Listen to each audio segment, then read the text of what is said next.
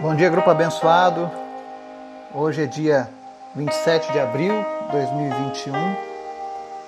Mais um dia que temos a oportunidade de experimentar tudo aquilo que o Senhor tem para as nossas vidas. Alegre-se no Senhor, porque o Senhor tem promessas maravilhosas a teu respeito. Porque o Senhor tem uma vida nova para ti. E hoje nós vamos falar sobre salvação. E para isso nós vamos ler o que está lá em Lucas capítulo 13, do 22 ao 30, quando indagaram a Jesus acerca de quantas pessoas seriam salvas, poucas ou muitas. O que será que Jesus respondeu, né? Qual é a sua opinião? Você crê que todos serão salvos? O mundo inteiro será salvo? Ou apenas uma, uma, uma maioria? Ou apenas uma minoria? Vamos ver o que a palavra de Deus nos diz nessa manhã. Antes da gente fazer o nosso estudo, quero te convidar para a gente orar. Amém?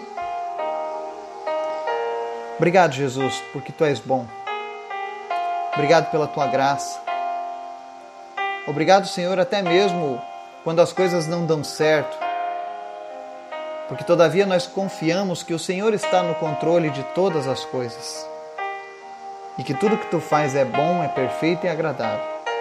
Nos ensina a cada dia, Deus, a entender a tua vontade nas nossas vidas, a verdadeiramente andarmos segundo o teu direcionamento. Mas continua nos ensinando, Senhor, em nome de Jesus. Eu quero te apresentar, Senhor, as pessoas que nos ouvem agora, que fazem parte do nosso grupo. E eu quero pedir, Espírito Santo de Deus, que o Senhor esteja visitando cada pessoa nessa manhã, suprindo cada uma das suas necessidades. Seja qual for a área que essa pessoa precisa de um milagre, precisa da tua intervenção, visita ela agora, Jesus, porque tu és bom. Nós queremos te apresentar, Senhor, aqueles que estão enfermos hoje, aqueles que estão enlutados, aqueles que estão se recuperando. Visita cada uma dessas pessoas, Pai. Se é do teu desejo, cura. Nós oramos para que pessoas sejam curadas aqui, Pai. Porque não há nada que impeça o teu poder. Mas todavia tu és um Deus soberano. Mas o nosso desejo é agora que o Senhor visite o seu Severino, o Miguel, a Martizete, a dona Cícera, a Ângela, o seu Justino. Senhor, visita cada uma dessas pessoas e vai sarando elas de suas enfermidades. Restaura a visão àqueles que estão com problema de visão. Em nome de Jesus, visita a dona Cícera e faz com que os seus rins funcionem. Traz de volta, Deus, as funções cerebrais do seu Justino.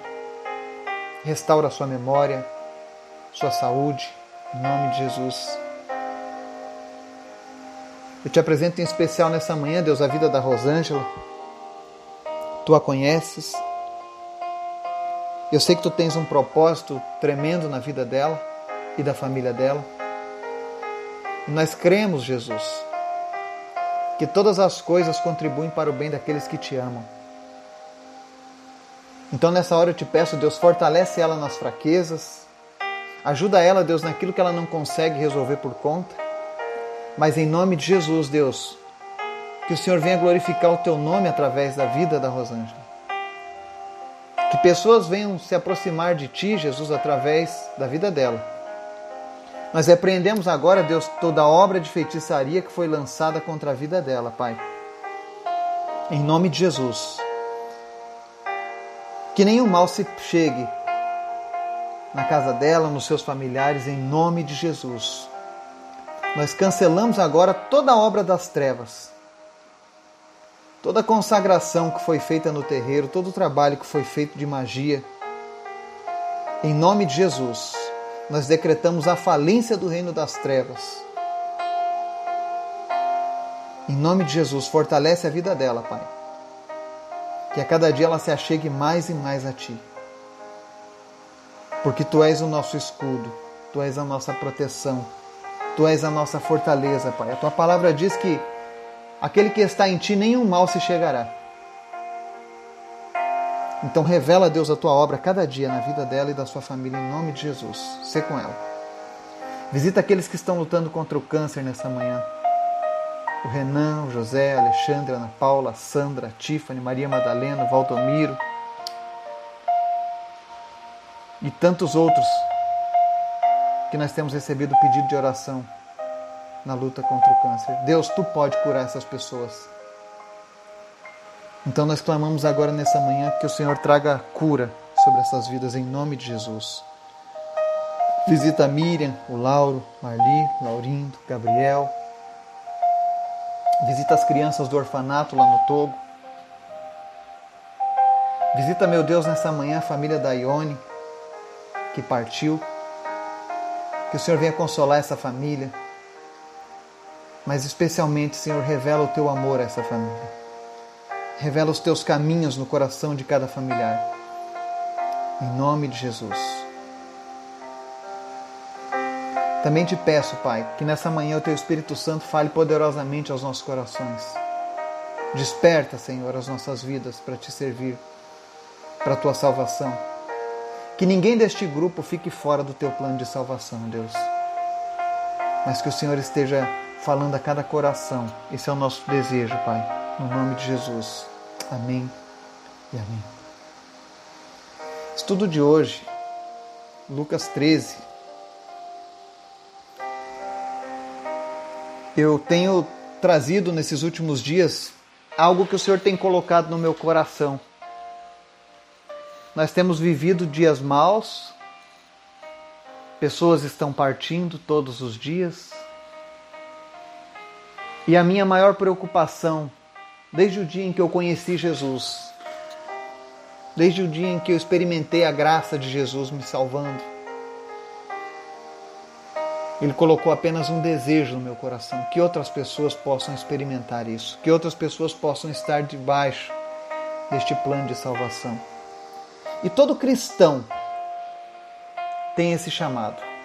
Se você é um cristão, com certeza o desejo no seu coração é o de levar Jesus a outras pessoas. Mas aí vem um questionamento que as pessoas possuem um, um conceito errado. Infelizmente, por conta de algumas religiões, de alguns ensinamentos errados, as pessoas criaram uma concepção de que todos serão salvos. Jesus fez um sacrifício e agora toda a humanidade foi salva. Então, todo mundo, quando morre, é salvo. Na teologia, a gente chama isso de universalismo. Infelizmente, é uma doutrina nefasta, é uma doutrina das trevas, que deturpa o verdadeiro evangelho e que engana as pessoas. Ela até te oferece consolo e conforto, nos momentos quando parte alguém. Mas a realidade é que ela é apenas um placebo. Ela não resolve o problema da humanidade, que é a eternidade longe de Deus. E é por isso que nós temos que pregar o Evangelho, ainda que doa, ainda que muitas vezes seja difícil aceitar o Evangelho. Ainda que muitas vezes a palavra de Deus nos confronte de tal maneira que sejamos obrigados a colocar na balança aqueles que já partiram ou aqueles que ainda estão aqui. Mas todavia o Senhor é bom, todavia o Senhor é justo. E hoje eu quero te ajudar a vencer esse sofismo do universalismo. Talvez você que está nos ouvindo hoje acredite também que todas as pessoas vão para o céu, que todos são salvos. Mas isso não está na Bíblia. A Bíblia nunca disse que todos seriam salvos. Jesus morreu por todos, mas não significa que todos serão salvos. Porque muitas vezes as pessoas escolhem viver longe dos caminhos do Senhor. E em Lucas 13, nós vamos fazer a leitura agora houve uma pessoa que indagou a Jesus. Vamos ver a resposta do que Jesus lhe disse, né? Diz assim a palavra do Senhor, versículo 22. Depois Jesus foi pelas cidades e povoados e ensinava, prosseguindo em direção a Jerusalém. Alguém lhe perguntou: Senhor, serão poucos os salvos?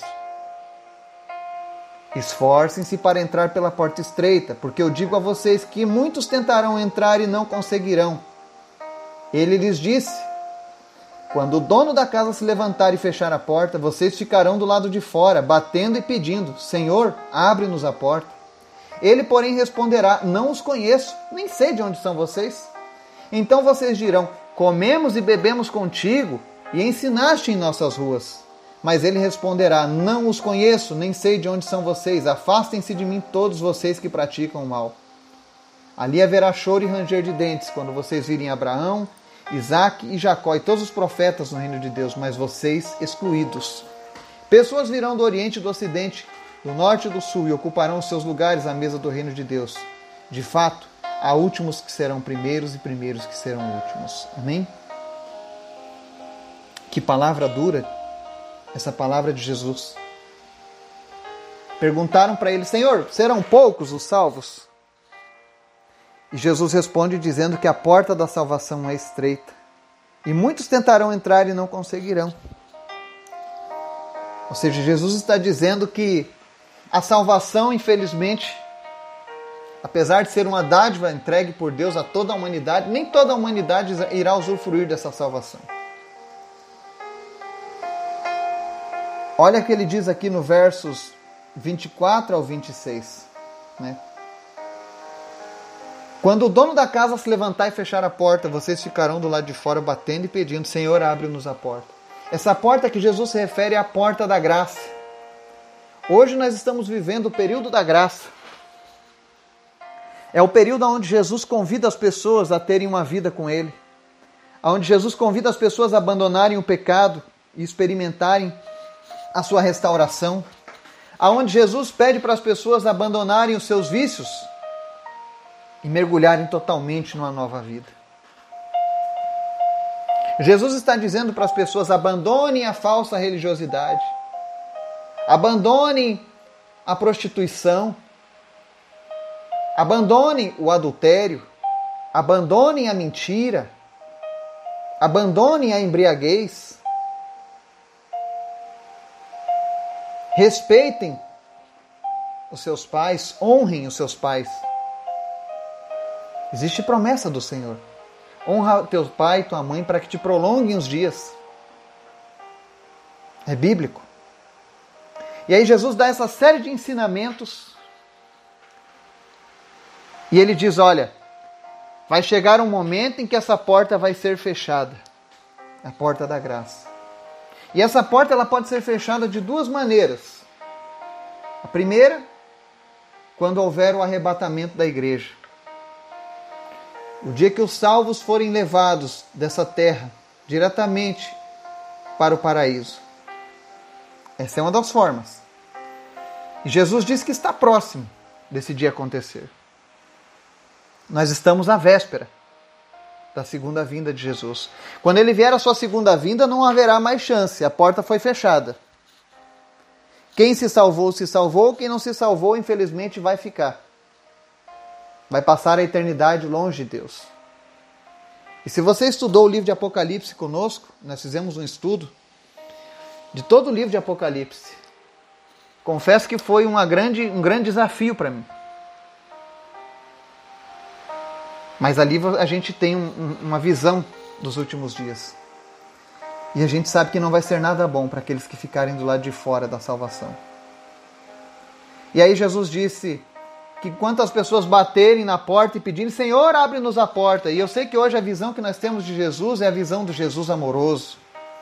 Mas não esqueça que Jesus é justo. Existe um tempo determinado pelo Senhor para que a sua salvação fique disponível à humanidade. Mas haverá um dia em que essa salvação não existirá mais. Seja ela no arrebatamento, quando ele vier na sua segunda vinda, ou também quando nós partirmos. Depois que eu e você morrermos, não há mais nada que possa ser feito para salvar as nossas almas. Não existe na Bíblia nenhum recurso, nenhum subterfúgio utilizado para que a alma de alguém seja salva depois da morte. Em vida nós decidimos qual caminho nós vamos seguir: porta estreita, que leva à salvação, ou a porta larga, que é aquela porta que o mundo te oferece, que as religiões muitas vezes te oferecem. Porque tem religiões que não te pedem nada. Você cumpre alguns dogmas, algumas regras e pronto. Segundo a religião está salvo. Mas e segundo Deus? Segundo Jesus que morreu na cruz? Essa pergunta que foi feita, Senhor, serão poucos os salvos, ela quebra a universalidade da salvação. Porque ela demonstra que nem todos serão salvos. Existem pessoas que não serão salvas, infelizmente. Nós não sabemos quem são. Mas Jesus sabe. E ele diz que quando essas pessoas baterem na porta, ele vai dizer: Eu não conheço vocês e eu nem sei de onde são vocês. E aí no verso 26, Jesus fala uma coisa. Ele diz assim: Então vocês dirão: Comemos e bebemos contigo e ensinaste em nossas ruas. E aí ele responde: Não os conheço e nem sei de onde vocês são. Afastem-se de mim, todos vocês que praticam o mal. Eu sempre falo um termo que existem as pessoas que são amigas do Evangelho. Elas ouvem a palavra, elas gostam de ouvir a palavra, elas gostam de receber orações. Mas quando você fala assim, e aí? Quer entregar a sua vida para Jesus? Quer receber o perdão dos seus pecados e a tua salvação? Não. Eu já tenho minha religião. Não. Eu gosto da minha vida do jeito que está. Cuidado, não se engane. Aquelas pessoas dirão que comiam e bebiam com Jesus, que viam ele ensinando em suas ruas. E eles faziam isso numa tentativa de dizer: Olha, Senhor, a gente via você lá nas ruas, você todo dia estava com a gente ali. Você ensinava nas nossas ruas. Você comia e bebia com a gente. Talvez uma tentativa de dizer assim: olha, a gente não é um estranho, você sabe quem nós somos. E aí Jesus vai dizer: olha, não os conheço, eu não sei nem de onde vocês são. Porque para Jesus, quando se diz respeito à salvação, para Jesus só vale aqueles que verdadeiramente se aliançaram com Ele. É por isso que nós temos o Antigo e o Novo que? Testamento. É uma herança que Deus disponibilizou aos seus filhos. A salvação é uma dessas heranças. Mas ele só reconhece como filhos aqueles que verdadeiramente entregaram suas vidas para ele. O fato de você achar Jesus legal, achar Jesus bonito, não te garante salvação. Você pode frequentar uma igreja, você pode ter uma Bíblia na sua casa, você pode até mesmo ter estudado a Bíblia, mas se você não praticar a palavra de Deus e principalmente se você não entregar a sua vida para Jesus, como ele mesmo requisita, de nada vai adiantar. Lembre-se dos judeus. Os judeus foram um povo separado, escolhido por Deus orgulhosos de sua religiosidade, de sua tradição, de sua história. Mas quando Jesus veio, a religiosidade, a tradição e a história apenas afastaram eles do Salvador. Enquanto eles estavam lá dentro do templo, fazendo os seus rituais, Jesus estava nas ruas curando as pessoas e trazendo salvação.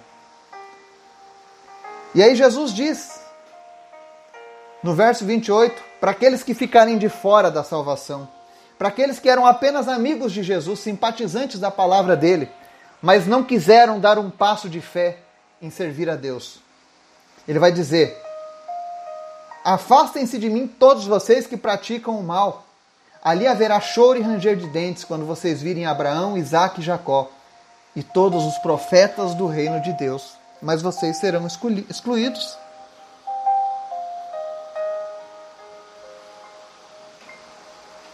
Existem pessoas que infelizmente estão excluídas da salvação.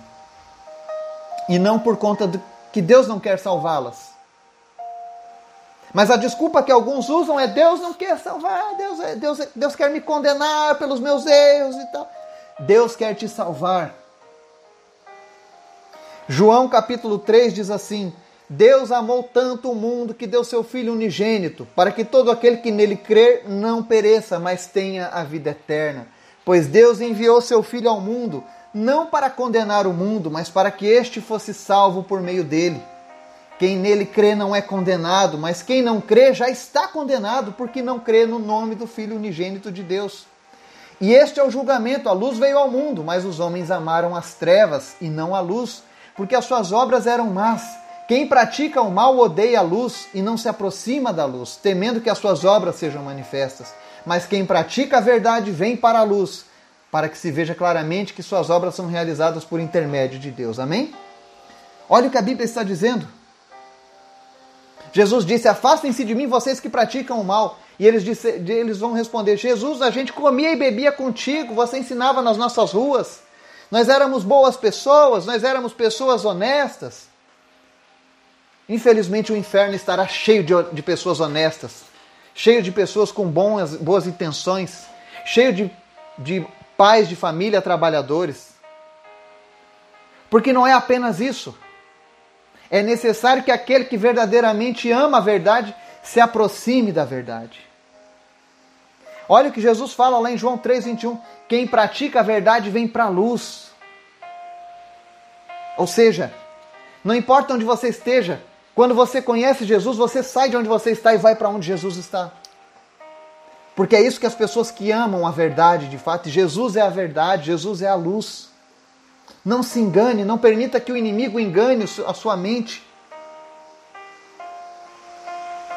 Depois que a porta for fechada, não haverá mais saída. Não existe na Bíblia reencarnação. Não existe na Bíblia uma, uma, uma reza que possa tirar a tua vida do inferno ou sei lá, do purgatório, que também não existe na Bíblia, e te leve para o céu para morar com Jesus. O que te leva para morar com Jesus é a tua decisão hoje, em vida. Se você tem fôlego de vida, responda para Jesus.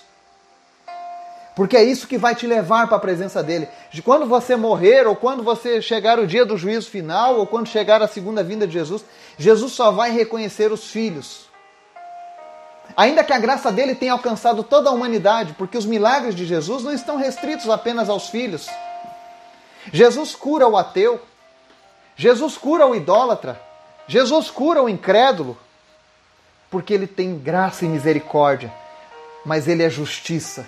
A salvação de verdade só virá para aqueles que o reconhecem como o único e suficiente Salvador. Não se engane. Você pode ser abençoado. Você pode gostar de orações e as orações podem surtir muito efeito na sua vida, porque Deus é poderoso. Mas apenas uma entrega total a Jesus garante a tua salvação. Apenas escolha do caminho da porta estreita. Qual é o Por que, que essa porta é tão estreita? Porque quando você vem com a tua bagagem de religiosidade, egoísmo, orgulho, conhecimento próprio, minhas experiências, minhas vontades da carne, todas essas coisas vão fazer você carregar uma bagagem grande. Essa bagagem grande não passa por uma porta estreita. Ali só vai passar apenas a presença do Senhor contigo. As outras coisas não vão junto. É como na morte, você não vai levar nada. No caixão só cabe o teu corpo. Tuas riquezas, teus bens, tu não vai levar nada disso. Na vida eterna será, não será diferente. Apenas a tua alma, redimida pelo Espírito Santo de Deus, vai seguir adiante. E aí você vai receber um corpo novo, glorificado. Como eu anseio por isso.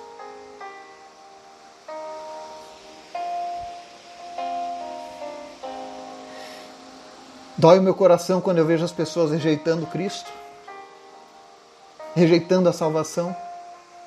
Talvez, eu não sei, eu acho que elas não contemplam a eternidade não como a Bíblia ensina. Mas eu gostaria que você começasse a pensar na eternidade. Pessoas estão partindo todos os dias. Nós não sabemos quando iremos partir, mas eu te deixo um questionamento: como está a tua alma? Você entrou pela porta estreita? Você tem se esforçado para entrar pela porta estreita? Ou você ainda continua sendo um amigo de Jesus. um simpatizante de Jesus, que gosta dos seus ensinos, como Mahatma Gandhi. Mahatma Gandhi foi um grande homem. Mas no final ele declinou seguir a Jesus. Infelizmente ele levou em consideração os cristãos da época. Ele viu os maus exemplos e falaram: bom, se eles são cristãos e podem fazer isso, eu prefiro continuar onde eu estou. E aí ele declinou Jesus. Mas se você ler com, com, com muito cuidado os, os escritos de Mahatma Gandhi, você vai ver que o cristianismo está impregnado nas suas palavras. Mas ele deixou bem claro que ele não seguiria Jesus. E hoje você tem essa decisão: seguir Jesus ou continuar apenas comendo e bebendo com ele, vendo ele ensinando nas ruas, recebendo milagres. Jesus tem algo muito maior para as nossas vidas. Por Jesus vale a pena você abandonar tudo e todos. Porque Jesus disse: aquele que abandonar pai, mãe, amigos por amor de mim, eu vou retribuir cem vezes mais. Não é que essas pessoas vão ser ignoradas, mas ele pode trazer essas pessoas também para a presença de Jesus. Mas depende da tua obstinação.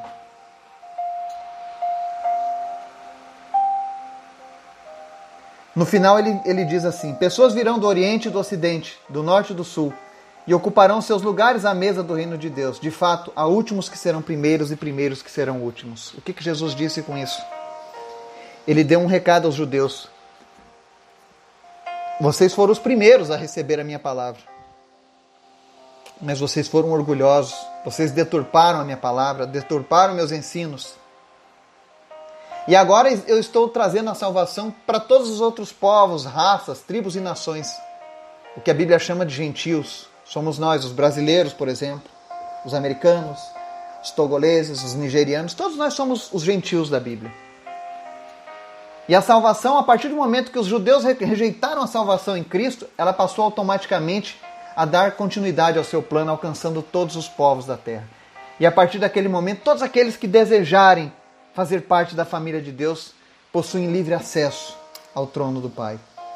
E é por isso que ele diz que os últimos serão os primeiros. Ou seja, nós somos os últimos, os gentios. Nós somos chamados por últimos, mas nós estamos ocupando esses lugares da salvação que os judeus rejeitaram. E que hoje os religiosos rejeitam, os ateus rejeitam, aqueles que amam mais este mundo rejeitam. Mas eu creio que você que está nos ouvindo hoje, você, você tem feito a, a melhor escolha. Por isso eu te digo, continue se esforçando para entrar pela porta estreita. Vamos nos motivar uns aos outros a continuar prosseguindo, seguindo Jesus. Porque o que está preparado para nós é grandioso, é maravilhoso. Jesus nos ama e a melhor forma de responder ao amor de Jesus é entregando as nossas vidas para Ele. Amém? Que Deus possa falar ao teu coração. E se você ainda não fez essa decisão, não tomou essa decisão por Jesus, mas essa palavra falou ao teu coração e você deseja que eu te ajude em oração a, a cumprir essa, esse propósito, você pode me mandar uma mensagem no privado, eu teria o maior prazer em orar contigo entregando a sua vida para Jesus. Que Deus te abençoe e te dê um dia na sua presença, em nome de Jesus. Amém e amém.